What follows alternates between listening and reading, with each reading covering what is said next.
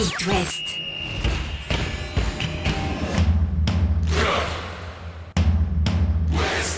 Cop West. Chaque lundi et jeudi à 21h. Simon Rongoat, Catel Lagré. Bonsoir Catel Lagré. Bonsoir Simon Rengoat. Nos clubs de l'Ouest ont connu des fortunes diverses hier, on peut le dire. Globalement, c'était mauvais. Oh, les Brestois, ça va Ah très oui, bien. À part Brest, Sont j'avais les seuls. rajouté. À part Brest. Ouais, pour les autres, c'était un petit peu la cata. On va débriefer évidemment euh, le Stade Rennais qui euh, met fin à cette euh, superbe série avec une défaite. Les Canaries qui explosent face à Marseille dans les têtes comme sur le terrain. Et puis le Football Club de Lorient qui n'y arrive plus. Il y a d'ailleurs un petit derby qui arrive entre les Merlus et les Nantais. Enfin, Angesco à la peine pour une fois. Battu logiquement par des Monégas très forts. On débriefe tout ça ensemble. On est parti pour un petit quart d'heure de foot. Chaque lundi et jeudi à 21h. C'est Cop West sur It West. Et on commence donc, Catel, avec euh, le Stade Rennais euh, qui chute à domicile après cette série incroyable. On l'a loué cette série pendant des Ah semaines. mais il faut pas l'oublier. Voilà, il faut 13, pas matchs, l'oublier. 13 matchs sans défaite, c'était incroyable. Défaite hier soir 2-1 face à Lille. Alors on n'avait plus l'habitude de les voir perdre et surtout on n'avait plus l'habitude de les voir aussi peu inspirer euh, les Rennais. Ah, je, je- alors je mets juste un bémol sur ce que tu dis, euh, parce Ça que le précédent match à Lorient, je l'ai vu dans son intégralité, les Rennais ont été à la peine dans la construction Ouais. pendant allez, 60-70 minutes. Et puis les entrées ont fait la différence au moustoir. C'est ça. Alors là, là, je... bon, les Lillois étaient venus pour bétonner. On peut pas leur reprocher. Ils vous laisse rassurer. C'est pas le foot que j'aime, mais bon, il faut reconnaître qu'ils ont été efficaces. hein, deux tirs de but. Euh, et les Rennais n'ont pas réussi en fait à à avoir un jeu assez varié, notamment au milieu de terrain, pour les, les déséquilibrer. Ils n'ont pas, ils ont pas eu l'inspiration. Je trouve que euh, Thèbes, laissé à la hanche, a beaucoup manqué. Comme Mayer, qui est- qui n'est rentré que- qu'à la mi-temps. Mais Rennes n'a pas eu autant d'occasions que sur les précédentes Ah, mais clairement pas. Deux tirs cadrés euh, sur 10 tentés euh, seulement sur, sur l'ensemble. à Lorient, euh, j'insiste, euh, on avait Ouais. senti les prémices de ça. Oui, mais là, enfin, c'était flagrant. J'ai l'impression qu'ils se précipitaient, ça balançait des grands ballons. euh, Il y avait des, des- du déchet technique comme on n'en a pas vu depuis, euh, depuis très très longtemps. Bon, ben, ça arrive. Ce qui a été pas mal, si on retient un peu de positif de, de cette défaite et de cette fin de série, ça a été l'entame de match finalement. Oui, et, la et c'est ce que première dit, demi-heure. c'est ce que dit Bruno Genesio. On l'a vu 20 minutes, les 20 premières minutes où on a fait une, une très bonne entame. Et après ça, euh, je pense qu'on a un petit peu confondu, un petit peu tout confondu. On a voulu aller euh, trop vite euh, dans notre jeu euh, offensif. On a voulu euh, aller trop vite euh, dans la récupération du ballon, ce qui fait qu'on s'est beaucoup déséquilibré.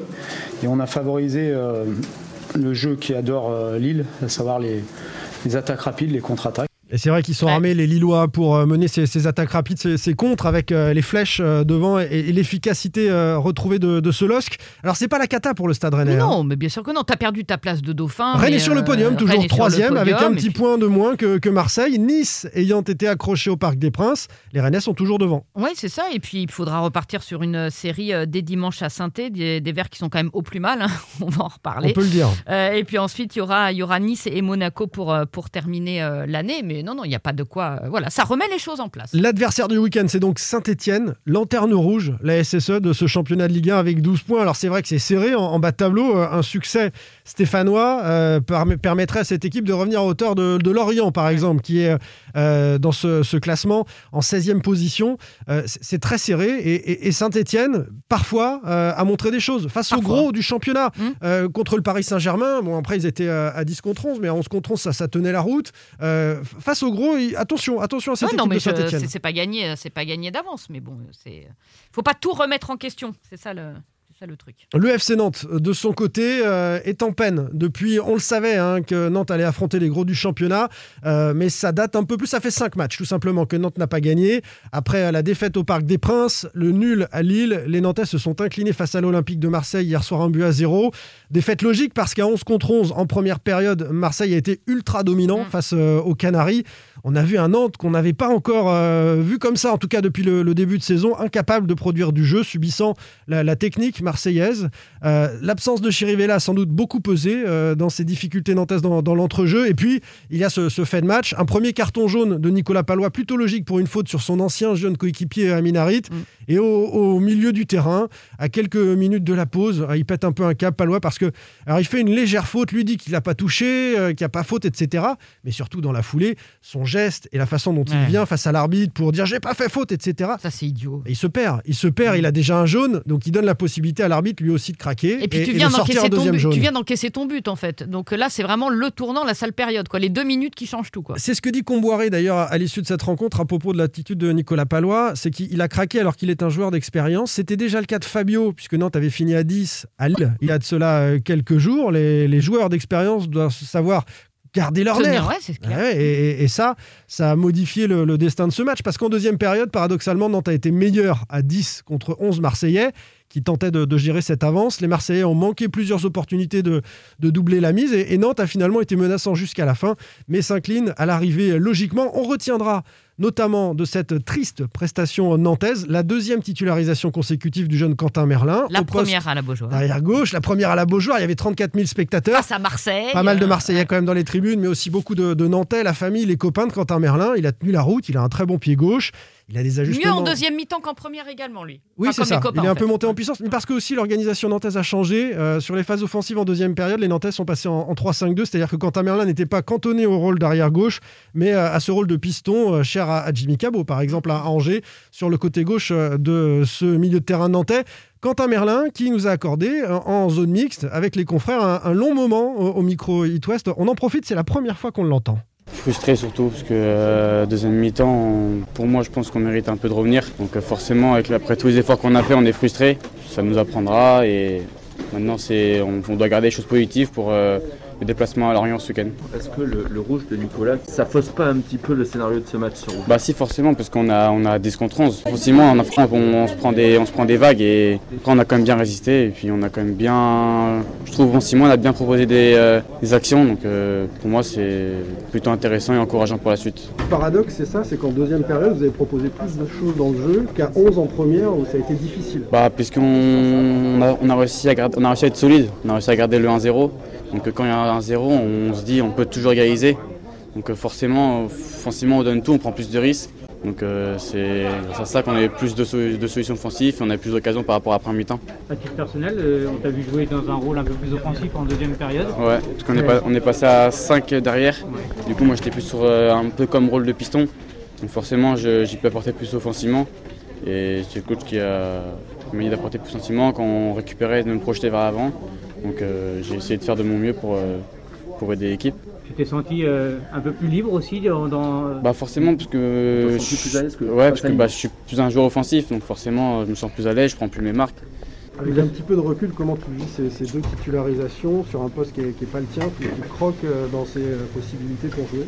Bah, dès que je, le coach m'alignera à n'importe quel poste, je jouerai, je ferai de mon mieux. Parce que pour moi, j'ai toujours rêvé de jouer. Et maintenant que je joue et que je prends du temps de jeu, bah, je donne tout à n'importe quel poste, même si c'est latéral droit, je jouerai latéral droit. C'était la première titularisation à la maison, 34 000 personnes, ça fait quoi?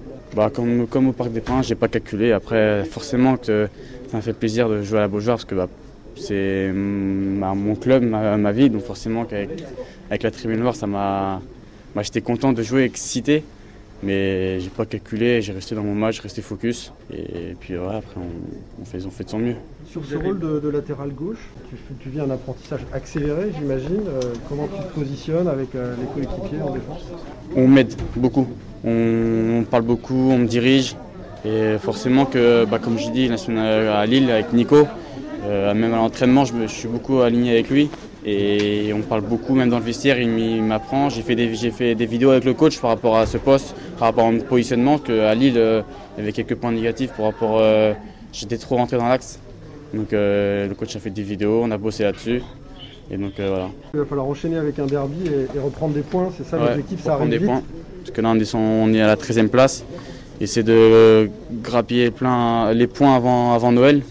On a trois matchs Lorient, Lens, la Coupe de France et Saint-Etienne. On doit prendre 9 points. On doit un maximum de points pour, pour remonter avant, avant, euh, avant Noël. Face à une équipe lorientaise qui est elle en difficulté, donc peut-être un peu plus accessible pour vous. Plus accessible, oui, mais on doit toujours euh, rester, euh, regarder notre jeu, rester humble, même si euh, ils sont en difficulté, nous aussi on est en difficulté, et on doit, on doit les points malgré qu'ils sont en difficulté. Ça va être un derby aussi, et cette fois ce seront des supporters nantais qui seront euh, beaucoup à se déplacer euh, au Moustoir. Bah, ça, ça sera un douzième homme, sûrement grâce à eux qu'on j'espère qu'on gagnera. Donc euh, c'est important que les supporters viennent euh, nous, nous voir avec, euh, avec euh, leurs cris, leurs chants. C'est nous, booste énormément. Bah, surtout pour ma part, moi. On savait que vous alliez enchaîner les gros et que ce serait peut-être plus difficile au niveau comptable. Oui, on, savait, mais on espérait prendre le maximum de points possible. On a pris un point sur, sur neuf. Euh, c'est pas ce qu'on espérait, mais malgré, euh, malgré ça, on a quand même, euh, je trouve, été- solide défensivement. Donc euh, c'est bien. Et maintenant, on doit améliorer offensivement et garder notre arme dé- défensivement et bosser, bosser, bosser. Tu sais que ta titularisation et le fait que tu joues, ça suscite beaucoup d'enthousiasme maintenant parce que tu es issu du centre de formation. Mhm. Il y, a- il y a une vraie attente. Tu es le symbole aussi de, de la formation qui réussit. Le coach avait dit les jeunes, faut qu'ils faut qu'ils se battent pour jouer. Tu es, ce symbole de ça? Ouais, ouais, je, bah, je, fais, je fais rêver les jeunes du centre. C'est ce qu'il faut et c'est ce que je veux faire, c'est que je veux donner la force à la formation nantaise. Donc euh, c'est un peu mon, maintenant mon rôle puisque je suis un peu le seul jeune de, formation à jouer. Donc euh, j'essaye de donner le maximum possible pour faire rêver les, les autres jeunes. Merci beaucoup, Quentin. Il est le porte-drapeau hein, de, de cette formation de ces jeunes euh, Nantais, euh, Quentin Merlin. C'est intéressant de savoir que Comboiré, par exemple, après Lille, et il lui a fait du débrief personnel vidéo pour comprendre euh, les implications poste, de ce poste hein, de- d'arrière latéral. On, on- on bosse tactiquement pour progresser assez rapidement. Des Nantais qui sont euh, 13e du classement, 19 points, c'est 6 points de mieux que, que Bordeaux, le barragiste. Il y a encore une marge, mais Nantes commence à regarder derrière, et notamment les Merlus qui sont derrière les Nantais. Lorient qui reçoit Nantes dimanche à 15h. Lorient compte 15 points et s'est incliné à nouveau ce Ouais, week-end. Deux points d'avance désormais sur le barragiste. Ça continue à, à glisser. euh, battu euh, à 3, 1-0. Inquiétant comptablement, inquiétant dans le jeu aussi, parce qu'hier soir, euh, les Merlus ont perdu contre un concurrent direct. Ils ont été étouffés par, euh, par ces Troyens. C'est juste incroyable. Ils n'ont joué euh, qu'une mi-temps. C'était un petit peu mieux en, en seconde période. Ça fait cinq défaites consécutives, neuf matchs euh, euh, sans victoire. Quand on se souvient du début de saison, on se demande comment euh, la machine a pu se dérégler. Enfin, c'est à, à faire des cauchemars. La série est- incroyable. est incroyable et il n'y en a pas un pour rattraper l'autre. Hein, Pour une fois, c'est moi qui dis une expression euh, qui est tienne habituellement. Mais, les Merlus, en tout cas, la possibilité de, de rebondir face à des Nantais. Est-ce que les Nantais, tiens, craignent euh, ce déplacement à Lorient? Comment voit-il les Lorientais Écoutez Ludovic Blas? Oui, c'est un match important. Après, euh, Lorient est difficile à jouer.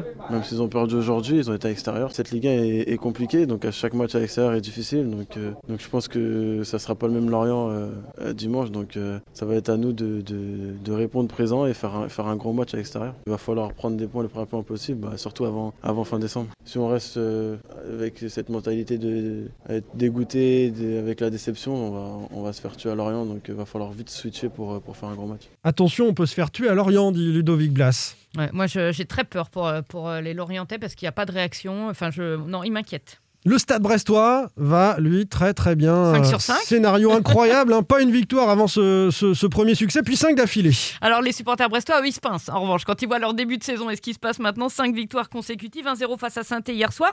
Penalty de Romain Fèvre.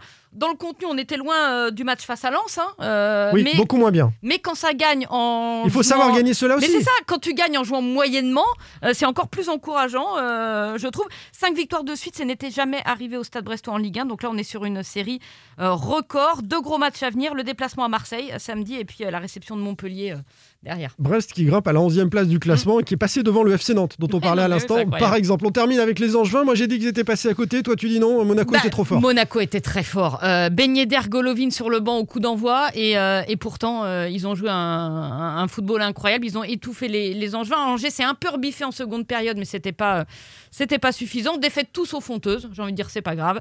Euh, on se projette sur le prochain match, le déplacement à Reims, euh, dimanche à 15h. Et on suivra tous ces matchs-là. On sera notamment au derby entre euh, Lorient et le FC Nantes. Rendez-vous euh, qu'à-t-elle lundi, 21h, pour un prochain Cop West.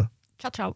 Retrouvez demain matin votre émission Cop West en replay sur itwest.com et sur l'application itwest. Cop West est votre émission. Prenez la parole et posez vos questions aux pros de la saison. Sur It West.